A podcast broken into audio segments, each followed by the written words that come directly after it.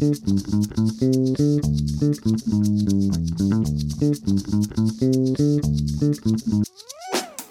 ¿qué tal? Muy buen día a todos y bienvenidos al podcast ANADE. Yo soy Carla Zárate y el día de hoy la verdad es que estoy muy contenta porque no tengo uno, no tengo dos, tengo tres invitadazos de lujo con los que además voy a platicar un gran tema que tenemos sobre todo con estas reformas 2022, vamos a llamarlo así, y el tema es beneficiario controlador. Y vamos a platicar todo, o sea, desde qué es, este, por qué hay una nueva obligación, que si es de lavado de dinero, que si es de código fiscal, si esto es fiscal o si es de otro tipo de, disposición administrativa. Entonces, la verdad es que para ello tengo estos, a, estos tres expertos que nos van a platicar del asunto. Los voy a presentar, es Connie Visoso, ella es secretaria del Consejo Directivo Nacional de ANADE y abogada de notaría por más de 20 años. Bienvenida, Connie. Muchas gracias, Carla. Encantada. También tenemos a Alejandro Torres, miembro de ANADE y socio de Bettinger Torres Asesores. Gracias, Carla. Buenas tardes. Bienvenido. Y por supuesto también tenemos a Luis Curiel, subtesorero del Consejo Directivo Nacional de ANADE y socio de SMPS. Gracias, Carla. Buenas tardes. Al contrario, un gusto de verdad tenerlos conmigo y yo creo que hay que empezar como siempre les digo desde el principio, ¿no? para nuestra audiencia yo creo que será muy importante primero conocer qué es el beneficiario controlador, cómo se, o sea, cómo llegamos además a esto, ¿no? Y yo creo que tal vez con una, una breve historia del concepto y de dónde viene, eh, empezaríamos súper bien. Sí, claro que sí. Eh, este es un tema relevante porque probablemente para algunos es novedoso, pero es un tema que tiene más de 30 años ya.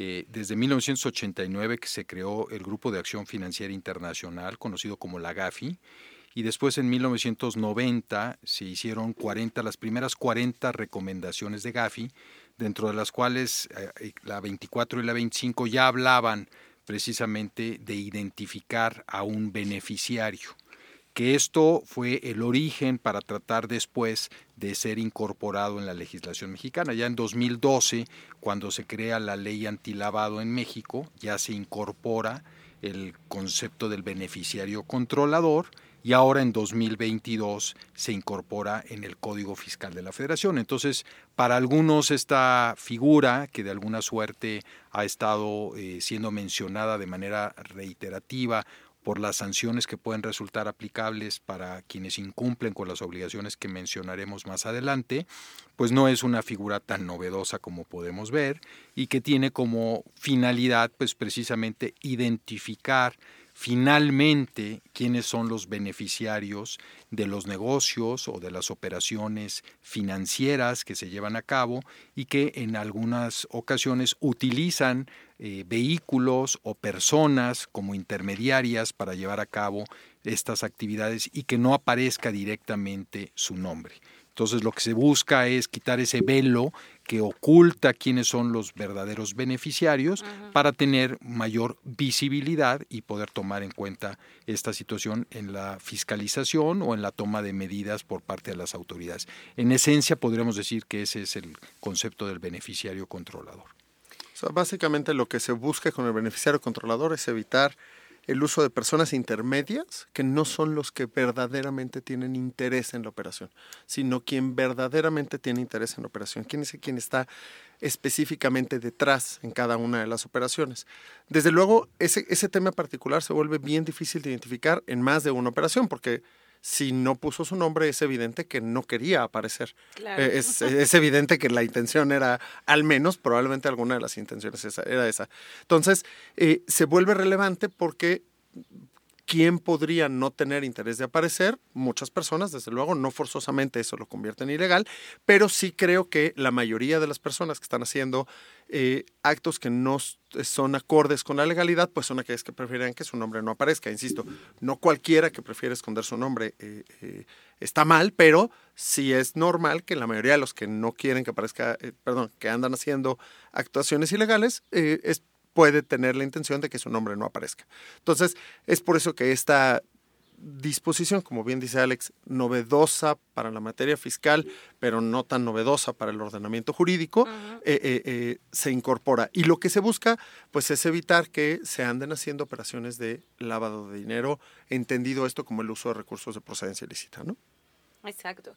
Y, y algo muy importante es, eh, a final de cuentas, si estamos hablando de lavado de dinero, yo creo que convendría explicar un poco que el concepto, a final de cuentas, va a diferir, ¿no? O sea, porque entiendo, nació de una forma en lavado de dinero, se identifica de una forma en lavado de dinero y de otra para el Código Fiscal de la Federación, ahora en tema fiscal, vamos a llamarlo así, ¿no? Entonces yo creo que podríamos empezar por ese tema del lavado de dinero.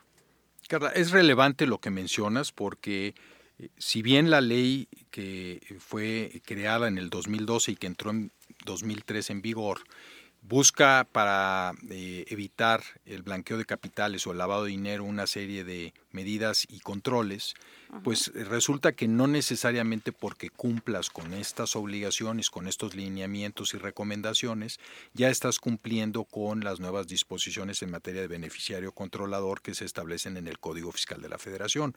Siempre la materia fiscal ha tenido sus propias regulaciones y el origen de todo esto es el comportamiento de las personas físicas y morales, ¿no? Y que hemos visto, como decía Luis, pues en algunas ocasiones, pues todos estos temas de las facturas apócrifas y de las operaciones inexistentes, en donde también eh, tiene esto una regulación que ya lleva tiempo eh, la autoridad fiscal combatiéndolas y que ahora se busca pues precisamente eh, encontrar quiénes están detrás de estas personas morales. ¿Por qué? Porque con 10 mil, 5 mil, 3 mil pesos se pedía el nombre de alguna persona, se creaban empresas fantasmas y estas empresas fantasmas se daban de alta en el SAT y estas empresas eran las que estaban facturando operaciones inexistentes y cuando llegaba la autoridad fiscal y las detectaba, pues resulta que atrás de estas empresas pues había personas que no tenían patrimonio, que eran insolventes y que no había ninguna forma de poder ir en contra de ellas. Consecuentemente, esto lo que está buscando, y ya lo veremos más adelante que Connie nos compartirá,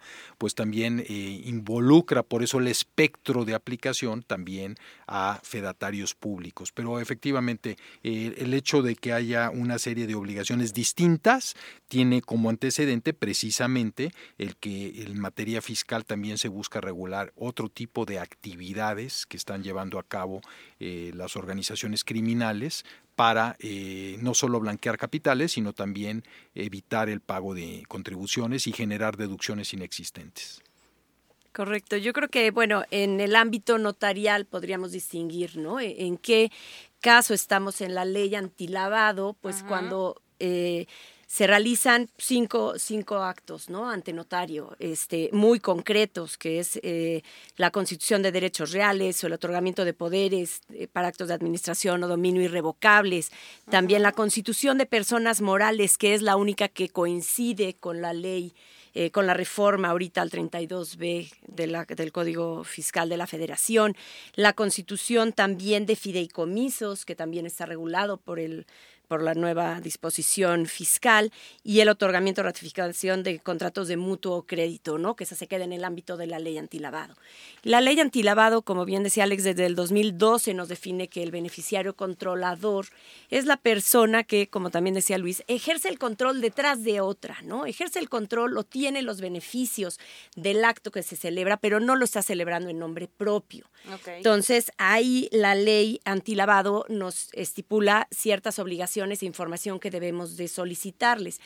Sin embargo, ahorita la reforma al 32B, TER, Cuarter y, Quinquies, lo que nos estipula es dentro de la constitución de personas morales, fideicomisos, otras figuras jurídicas que, que si nos vamos a la recomendación 25 de la GAFI, ¿no? ¿Qué es una figura jurídica? Bueno, por lo menos la recomendación nos dice este, que se trata de...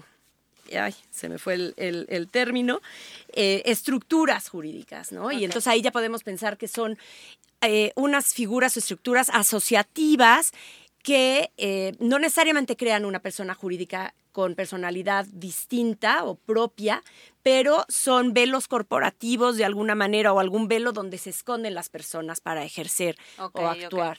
¿no? Entonces, ahí tenemos otras obligaciones. Ahí al beneficiario controlador tenemos que llegar a una persona física, ¿no? En la ley antilavado nos podemos quedar con la respuesta del, del cliente diciendo que no conoce al beneficiario controlador o que es una persona moral. En, las, en la reforma fiscal nos dice tienes que llegar a la persona física ¿no? Entonces es una distinción pues muy importante para las notarías en cuanto a la información que tenemos que pedir y las respuestas que tenemos que, obtener, más la documentación que tenga que soportar la, el dicho, ¿no? Exacto. Creo, que Connie le das al clavo en el tema.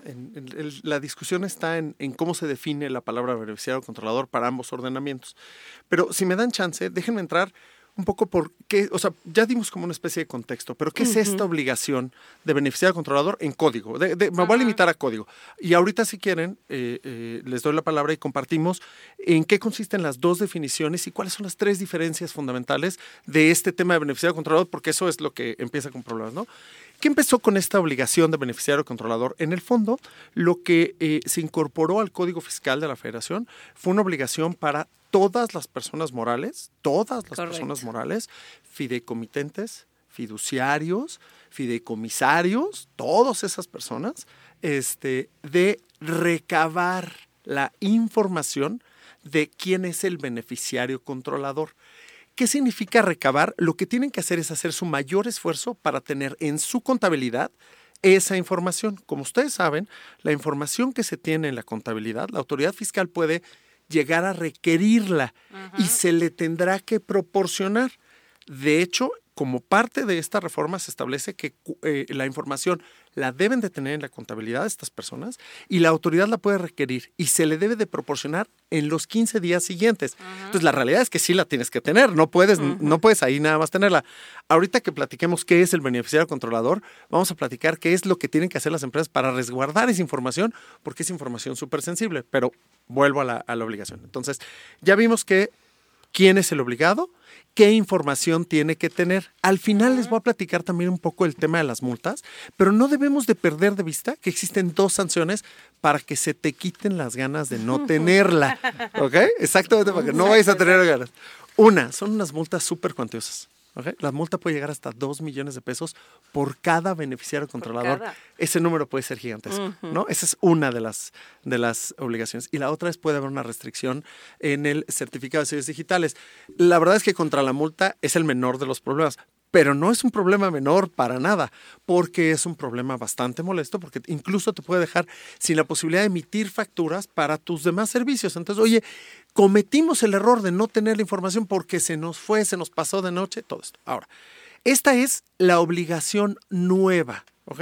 Yo creo que muchos de, los, de las escuchas estarán preguntando por qué nadie levantó la mano. Bueno, pues porque hubo una reforma muy grande sobre el tema, sobre muchos temas. Este tema era relevante, ¿no?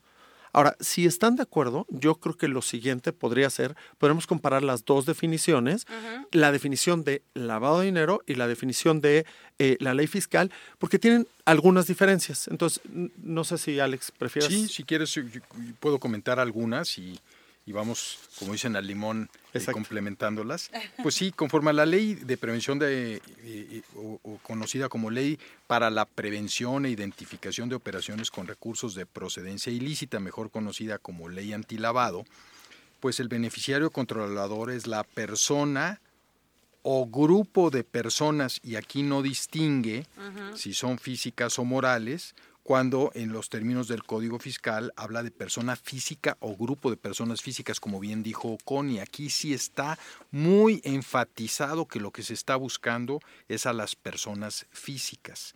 En lo que se refiere a la, a la ley eh, para prevenir las operaciones ilícitas o el antilavado, es eh, pues lo que se busca es que estas personas de alguna manera eh, por medio de otra o de cualquier acto jurídico obtengan eh, un beneficio derivado de los actos que lleven a cabo y en última instancia ejerzan derechos de uso, goce, disfrute, aprovechamiento o disposición de un bien o servicio. Mientras que si vemos lo que dice el Código Fiscal de la Federación, pues es que estas personas físicas o grupo de personas físicas de manera directa o por medio de otra u otras o de cualquier acto jurídico, obtiene u obtienen un beneficio derivado de su participación en una persona moral, en un fideicomiso o cualquier otra figura jurídica, así como de cualquier otro acto jurídico. Empezamos a ver que se amplía el espectro de aplicación de la norma fiscal y también te habla de supuestos de umbrales, por ejemplo, del 15% del capital social de la persona moral. Entonces aquí estamos hablando que si hablábamos de la ley antilavado era mantener la titularidad de derechos que permitan directa o indirectamente ejercer el voto en más del 50% del capital. Acá no es el 50%, acá nos vamos al 15% del capital social o bien que puedan dirigir directa o indirectamente la administración, la estrategia o las principales políticas. ¿Por qué? Porque lo que hemos visto Luis y yo, que llevamos años dedicados a la materia fiscal, es que también la autoridad fiscal ya se las sabe todas y habla que me gustaría ahorita que, que Luis complementara de todo esto de dónde está la administración de un negocio, eh, quién es la sede de dirección efectiva, etcétera, que esto es lo que eh, viene inspirándose esto. Y también nos habla de los fideicomisos, que realmente en la parte de los fideicomisos yo creo que Connie es la, la perfecta, perfecta eh, experta para eso. Entonces, si quieres, Luis, tú comentarlo de los otros puntos. A mí, me llama la atención, justo el tema, el tema de la definición que platicas, Alex, es, perfecto, porque ya, vimos que tiene dos, dos diferencias fundamentales, tal vez podremos hablar de una tercera, pero al menos dos muy claras. Una es, como ya habías adelantado, Connie, grupo de personas puede haber personas morales. Para efectos fiscales es solo la persona física. ¿Cuántos niveles tenemos que subir para encontrar una persona física? Muchos. Y el segundo tema era el porcentaje de participación. Para los que nos dedicamos a la materia fiscal, no nos llama la atención el hecho de que se hable de un porcentaje de participación menor como del 15%, porque como bien dice Alex, estamos acostumbrados a pues, cuando estamos hablando de administración, control, ese tipo de cosas, sabemos que el control de una sociedad se puede ejercer con una participación que no tiene que exceder de la, de la mitad, del 50%. Eso lo sabemos. Pero sí llama la atención y va a ser muy difícil para las empresas cuando estamos hablando de un beneficiario controlador. Cuando tienes más del 50, según la ley de lavado, o cuando tienes más del 15, según el código. Cuando, pues, ¿Quién sabe? La verdad es que creo que la respuesta va a ser ¿quién sabe? Entonces, estas dos definiciones que coexisten, derecho público, ¿eh? ambas, las dos existen, es derecho positivo mexicano vigente, aplicable, puede llegar a una autoridad y, por cierto, además es la misma autoridad y pedirme, para efectos de una definición, una persona y para efectos de la otra, otra persona. Entonces, eso, eso lo va a hacer más interesante que nada. De verdad que sí. Y, y entonces, Connie, platícanos un poquito del, del, tema de fideicomiso. Y es más, yo, yo, me regresaría un poquito porque estamos hablando de, de, obligaciones, a final de cuentas, que primero, como decía Luis, es cualquier persona moral, ¿no? Entonces ya es obligación o no, cualquier persona, casi, casi, ¿no? Y por el otro lado también para las notarías y corredurías viene esta nueva obligación en donde te pide específico que solicites una cantidad de información inmensa, incluyendo ahorita que platicábamos de eso de los fideicomisos. Entonces, platícanos un poquito qué tipo de información, digo, sé que es una lista enorme, pero bueno, qué tipo de información se tiene que pedir y hasta dónde entonces me tengo que ir para cualquiera de, los actos que incluso tú mencionaste, ¿no? Sí, pues mira, en los fideicomisos se vuelve muy complejo porque... En, en, la reforma fiscal nos habla que es dueño beneficiario él o los fideicomitentes. El fiduciario él o los fideicomisarios, así como cualquier otra persona involucrada, y que ejerza, en última instancia, el control efectivo del contrato. Lo cual es complicadísimo, ¿no? Porque se ha querido interpretar que es uno u otro, que el fiduciario no, pero no se tiene realmente ahorita un, un criterio, una definición por la autoridad, ¿no? Como está la redacción, son los tres ¿no? Fideicomitente, fideicomisario, fiduciario y cualquier otra persona que ejerce el control. Puede ser el comité técnico, pudiera ser, ¿no? Pudiera ser este que no, dependerá de cada fideicomiso y como cada fideicomiso es tan particular, habría que estudiarlo muy concreto. Igual que en una persona moral, ¿no? ¿Quién es el beneficiario controlador? Pueden ser los accionistas, puede ser el administrador, puede ser un apoderado o puede ser una persona ajena al contrato, pero que tiene la facultad y la obligación de firmar y autorizar las ventas de más de X cantidad, ¿no? Entonces, tienes que irte realmente a estudiar el contrato y pedir de todos los que pudieran ejercer el control, sea por cadena de titularidad o por cadena de control efectivo, que es donde empezamos a ver quién tiene el control de la empresa, si tiene más del 50 o del 15%, tenemos que llegar a esas personas físicas. Y de esas personas físicas tenemos que pedirles, si ya primero por ley notarial teníamos que pedirle, bueno, que se identificara con los datos generales básicos, ¿no? Luego la ley antilavado nos incrementa esta lista y ahora la reforma fiscal la incrementa. Inclusive tenemos que pedirle si tiene alias, si está casado, pues su acta de matrimonio y la identificación del cónyuge. Y si está en concubinato, pues también la identificación de su concubino o concubina, ¿no? Entonces, se va incrementando la carga de eh, información, pero también de documentación comprobatoria de su dicho, ¿no? Bien no somos investigadores privados, de repente pareciera por toda la información que tenemos que recabar, ¿no? La ley antilavado te dice, si no tienes la información, no firmes. ¿no? La ley, la reforma fiscal no te dice eso, pero pues hay unas sanciones durísimas, como ya bien decía Luis, de hasta dos millones de pesos. Y en el caso de los notarios, la ley antilavado, no solo las sanciones que ya comentaba Luis, sino incluso la pérdida de patente. Entonces, bueno, este, son multas que parecieran ya confiscatorias y que van este, en contra del artículo 20 constitucional, inclusive del quinto de la libre ejercicio de la profesión, ¿no? Entonces, es pues bueno, poner una lupa muy grande en este tipo de operaciones. Y porque además, si no tienes, digo, tal vez me estoy adelantando un poquito, si no tienes ejemplo, en el ejemplo que tú pones, la información completa, entonces, pues mejor no hagas la operación. Correcto. O sea, porque si no te estás arriesgando a tener esa contingencia de, no sé, dos o cuatro o seis o la pérdida de la patente, qué sé yo, ¿no? Correcto. Esperemos que haya un criterio que pueda definir esto, por lo menos del fiduciario, ¿no? Donde estamos este, muy complejos. Ahora, no todos los fideicomisos se deben de constituir ante notario. Entonces pueden constituirse en por forma privada y cuando ya van a adquirir un inmueble o van a comparecer ante un notario, pues este no se están constituyendo ahí. Pero de todas formas, o sea, desafortunadamente, por ejemplo, para los para los fideicomisos, la obligación coexiste, o sea, sigue estando, lo tienen que tener en su en su contabilidad, entonces el fiduciario que es quien lleva la contabilidad del fideicomiso en sí misma, pues va a tener que recabar esa información. Y ahorita diste, diste un elemento de la lista de, que me pareció, la verdad es que son 22 fracciones la, lista de información que te piden. Sí. Por cierto, esta lista está en una miscelánea. O sea, hoy la estamos viendo, pero mañana cambia. ¿eh? Ustedes no se preocupen, esto puede ser como Big Brother donde las reglas cambian. mañana cartilla de vacunación. Mañana la cartilla de vacunación, por cierto, no lo dudes, ¿eh? Pero a mí sí me llamó la atención, los que ya señaló, los que ya señaló Connie, ¿no? El Alex eh, eh, es complicado. El, concubino y, el cónyuge digo, muchas relaciones de concubinato, eh, vamos, no, no empiezan, somos concubinos, no, no sé cómo explicarlo, digo, entiendo la pregunta, pero es difícil, ¿no? Pero, pero me llamaron la atención algunas otras, ¿no? Ve, por ejemplo, eh, Estado civil con identificación del cónyuge y régimen patrimonial o identificación de la concubina, ¿no? Es lo que, lo que ya hemos platicado. Datos de contacto, correo electrónico y números telefónicos. La verdad es que estamos muy acostumbrados a, a no estar compartiendo nuestro número telefónico porque se puede usar mal. Entonces, ¿quieres mi número telefónico para qué? Y va a quedar en ese lugar, en la contabilidad de la empresa, ¿no?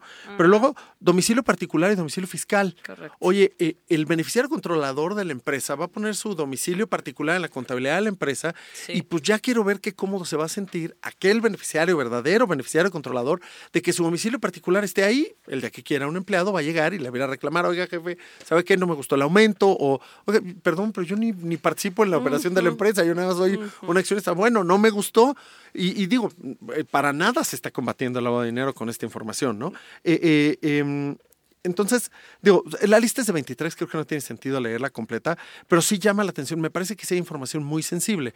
Exactamente. Está el chiste, pero también está la recomendación práctica. Para los abogados de empresa van a tener que establecer controles en el manejo de esta información, van a tener que reforzar los convenios de confidencialidad con las personas que tengan acceso a esta información, porque se puede hacer un uso indebido de la misma, ¿no? Sí, bueno, incluso como dato curioso, aquí en la lista de la información que tenemos que tener, te pide cuando sea aplicable la fecha de defunción. ¿Cuándo pudieras tener un, beneficiario controlador que esté ejerciendo un control a través del control, ya sea este, de titularidad o de, de control efectivo, al que le pida su fecha de defunción. Pues si es un beneficiario controlador, no se ha muerto. Claro.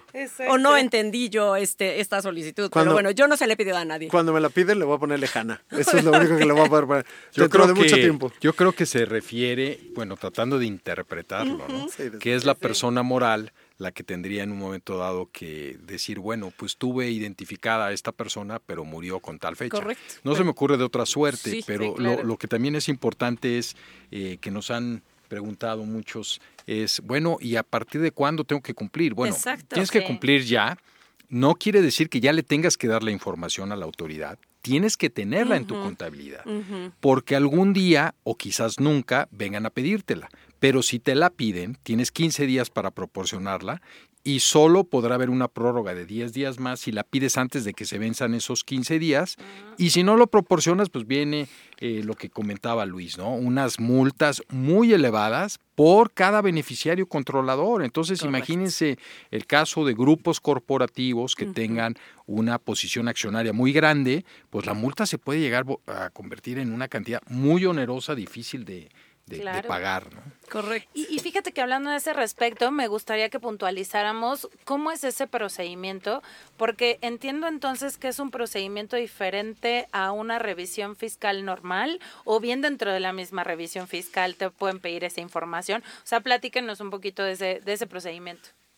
Bueno, pues mira, eh, como eh, bien mencionas, las autoridades fiscales tienen una serie de atribuciones que están contenidas en la ley y que pueden utilizarlas a conveniencia según la estrategia de fiscalización que ellos estén buscando.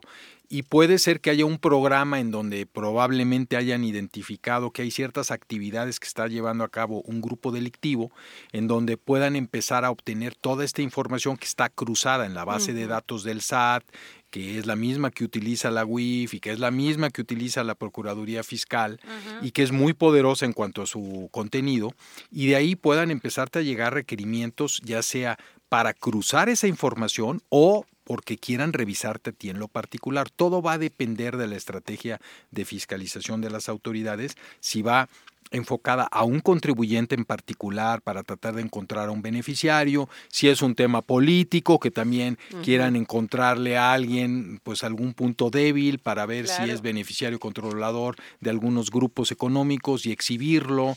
Eh, en fin, es información, como bien decía Luis, muy sensible y que debería de estar muy protegida también. No vemos que esté tan protegida como debiera. Ese es otro tema, no sé ahí qué pienses, Luis, pero sí es un tema, ¿no? Yo, creo que tiene los dos puntos. Uno, no, no hay protección de parte de la autoridad fiscal, o sea, no hubo una modificación al secreto fiscal. Eh, de hecho, no solo eso, hay obligación de intercambiar la información entre eh, la Ciudad de México, los estados, la Unidad de Inteligencia Financiera, la Secretaría de Hacienda, la Comisión Nacional Bancaria y de Valores, la Comisión Nacional de Sistema de Ahorro para el Retiro, o la Comisión Nacional de Seguros y Fianzas. Todas estas eh, instituciones tienen que compartir la información con el SAT. Hasta ahí estamos.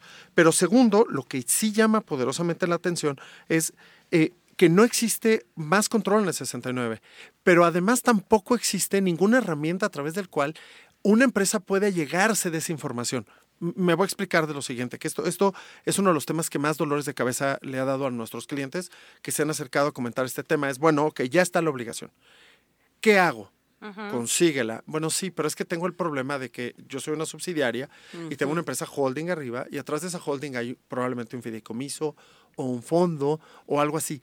¿Cómo hago para informarle que necesito esa información? Porque la sanción es para mí, no para él. Entonces, oye, tráeme la información. Y cuando les doy la lista, más de uno se espanta y dice, yo no te puedo compartir esa información de, de, de, el beneficiario controlador de la sociedad. Eso no, no, no, puede suceder. Entonces, también creo que muy buena parte del tema es, debió de haberse hecho una modificación al 69 para reforzar el secreto fiscal, pero también esta misma obligación debió de haber dotado a las empresas de alguna herramienta, medida de control, lo que correspondiera para, oye, compárteme esa información. No soy especialista en protección de datos, pero estoy seguro que debió de haber habido algún complemento a la reforma. No es nada más aventemos la obligación. En materia fiscal estamos muy acostumbrados a te aviento la obligación y tú decides. tú sabes. Esta obligación me parece que sí, no coexiste bien con el orden jurídico nacional.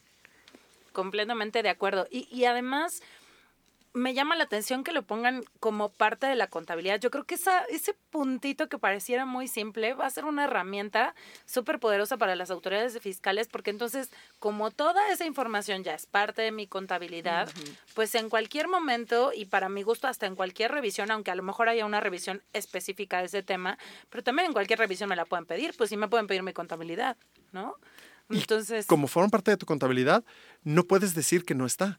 Tienes obligación de tenerla. Esa es la parte que se vuelve hiper complejo. Por eso lo pusieron en Código Fiscal de la Federación. Lo que me va a llamar la atención siempre es, ¿y entonces por qué no modificaron la obligación de lavado de dinero? Así es. O sea, ¿por qué no? insisto, digo, tal vez este, estoy sonando repetitivo, pero es, debió de haber modificaciones en código y modificaciones en otras disposiciones. Esto no se puede aventar así nada más al orden jurídico nacional, ¿no? Sin duda. Y, algo que valdría la pena también reflexionar es, eh, Luis comentó que en los grupos corporativos de pronto es complicado que una subsidiaria le pida a la matriz o a tres o cuatro niveles arriba esta información que en otros países probablemente sí está resguardada y que sí tiene de alguna suerte una metodología diferente para integrarla. Entonces, eh, muchas veces aquí lo que ha sucedido es que de pronto el grupo corporativo se tiene que acercar con sus asesores para que sean los asesores los que le emitan una opinión y ahí puntualmente le adviertan los riesgos. Y eso lo use la empresa mexicana como un instrumento para escalarlo al corporativo y decirle, oye, si no me das esta información, mira el riesgo, yo ya te estoy informando que este es el riesgo y bueno, yo ya me cubrí como el responsable de México, de que si no me das esta información y vienen las multas, después no me vayan a decir que yo no fui eh, diligente en mi gestión, ¿no? gran tip, de verdad. O sea, porque justo las empresas yo creo que ahorita lo que están diciendo es, bueno, ¿y qué hago si no me la quieren dar? ¿No? Que ese es el gran tema que tenemos. Entonces, esa me parece una excelente herramienta la que indicas para poder acceder a esa información, ¿no? Y, y finalmente, la verdad es que me gustaría como acotar un poquito el tema de, de bueno, para empezar, termina el procedimiento y entonces me imponen las multas. ¿Qué opinan de esas multas? O sea, ya termina un procedimiento y entonces, ¿qué es un procedimiento administrativo? Ya tengo una multa, es una multa administrativa, un crédito fiscal. ¿Qué hago? Mira, es una super multa. Existen tres multas en el Código Fiscal de la Federación. Están en el 84M y 84N, M de mamá, N de niño. Las multas van, eh, en el primer caso, por no conservar la información, de uno y medio a dos millones de pesos. Eh, eh, existe por no conservar la totalidad de la información, 800 mil a un millón de pesos. Y, por, y existe una tercera multa que es por presentar la información pero incompleta, que va de 500 a 800 mil pesos. En estos casos no es una multa, es la multa por cada beneficiario controlador, que además eso puede ser que, eh, eh, como ya adelantaba Alex, en el caso de una eh, empresa con una tenencia accionaria importante, que la multa se haga francamente gravosa, ¿no? Ahora, ¿de qué se trata? Pues se trata de una multa, a mí me parece, como ya adelantó Connie muy bien, es una multa violatoria del artículo 22. Yo estuve platicando con algunos clientes y les ponía un ejemplo, si quieres, un poco aterrizado, ¿no? Pero imagínate que mañana se modificara el reglamento de tránsito y eh, como parte de la modificación del reglamento de tránsito fuera, hoy si te estacionas mal, en ese momento, pues pierdes la propiedad de tu coche y, hacemos, pues oye, no, espérame, o sea, sí me estacioné mal, tal vez ponme una araña y ahí quedó, pero, pero la multa tiene que tener relación con la conducta. En este caso, estamos frente a una multa que no tiene ninguna relación con la conducta, la, conducta en sí. Entendemos la finalidad, pero lo que no entendemos es por qué poner una multa de este tamaño ¿por qué se justificaría una multa de este tamaño? No existe, no existe otra multa de conservar información en la contabilidad que siquiera se le acerque al 1% de esto, ¿no? Es, es, es, ahí donde no guarda ni siquiera proporción. Entonces, sobre esa base, creo que eh, en este tema de las multas, la recomendación sería, primero consigue la información. Ahora, supongamos que no fue posible conseguir la información. En caso de que se te llegue a poner una multa de este tema, eh, es momento de hacer uso de algún medio de defensa. Estas multas me parece que en sede constitucional no deberían de, de, de prevalecer, pues son, son multas que este, eh, eh, no guardan relación con lo que establece nuestra Constitución, ¿no? Totalmente. De verdad les agradezco muchísimo. Antes de terminar, me gustaría que cada uno de ustedes me dé su conclusión y recomendaciones, ¿no? Porque la verdad es que creo que en, en todos estos aspectos es súper importante tenerlas. Entonces empezamos contigo, Connie. Muchas gracias. Pues mira, desde el punto notarial, lo que, lo que siempre priva, pues es la prudencia notarial y, y pues hacernos de toda la información necesaria, ¿no? Tal vez pues nuestra actuación es muy puntual, ¿no? Es la constitución de la persona moral, el fideicomiso o la figura o estructura jurídica. Entonces, en ese momento, pues tener la información adecuada, completa, también nos obliga a tenerla actualizada, lo cual es para la notaría prácticamente imposible, ¿no? Porque pues, no vamos a tener el acta de función del beneficiario controlador que falleció, ¿no? Posteriormente. Entendemos que la tenga que tener la empresa, ¿no? Pero bueno, en, nuestra actuación será pues solicitar la información al momento, tener los manuales, tanto que nos pide la ley antilavado, la, las reformas al Código Fiscal, y este, cumplirlos a cabalidad, haciendo pues las preguntas, teniendo la documentación que lo pruebe, ¿no? Y conservar esta información por los cinco años que nos solicitan. Cinco años, entonces se conserva la información. Correcto. Esa sería la recomendación. Luis. En, el caso de, eh, desde mi punto de vista, a mí me parece que la, la, recomendación principal es la recomendación que hemos venido escuchando en ANADE reiteradamente. Esto es un tema de compliance. Entonces tenemos que hacer todos los esfuerzos desde el punto de vista de la empresa para cumplirlos. Alex nos dio un gran tip, busquemos a nuestro asesor, tratemos de obtener información, ¿no? Ese tendría que ser uno de ellos, que no se nos pase de noche, y esa es una, una de las funciones. Ahora, si ya nos enfrentamos a un escenario de imposibilidad, pues creo que sí debemos de buscar a nuestro asesor para encontrar acciones correctivas o extraordinarias que nos permitan eliminar eh, eh, la, forma o lo que nos hace imposible cumplir con esta obligación. ¿no? Existen algunas empresas que acudieron al juicio de amparo. Me parece que hay temas de legalidad que hay que discutir de esta reforma. Esta reforma no está acabada y me parece que sí, en caso de que no sea posible a través de compliance eh, satisfacer la obligación, hay que acudir con el asesor legal. De acuerdo, Alex. Yo, para no repetir nada más, conozcan la legislación. Son tres artículos del Código Fiscal y cuatro reglas de la resolución miscelánea. Son los artículos 32b ter, 32b cuater, 32b quinquies y las reglas 2.8.120 a la 23 de la resolución miscelánea. Léanlas y apliquen pues todo hasta donde puedan y lo que no puedan, pues asesórense para cubrirse. Básicamente es mi recomendación. Completamente. Y hacer un checklist además de todo lo que tienen que tener porque se me hace una información bastante compleja, sobre todo por el punto que no quiero dejar, digo, ya lo mencionaron, pero como puntualizarlo súper bien y que quede bien claro es, tenemos que ir hasta la persona física. eso es lo complejo, ¿no? Y, y, me queda claro que para llegar a la persona física, pues a veces puede ser de una, pero hay veces que a lo mejor tengo que pasar por tres, cuatro, cinco empresas y no nada más nacionales, por supuesto, muchas veces internacionales, en donde la verdad es que aun y cuando sea complejo, tenemos que lograr como escalar, ¿no? Y, borrar por completo, me queda claro, el, el, velo corporativo que tenemos ya no existe, ¿no? Y pues ni modo, a, a tratar de cumplir con, pues a mayor cabalidad, ¿no? Así es. Pues de verdad les agradezco muchísimo su participación.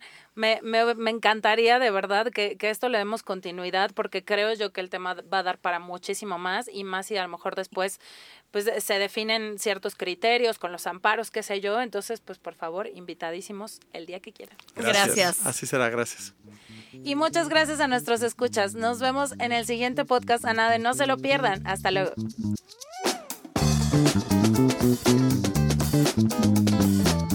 Este es un podcast de la Asociación Nacional de Abogados de Empresa.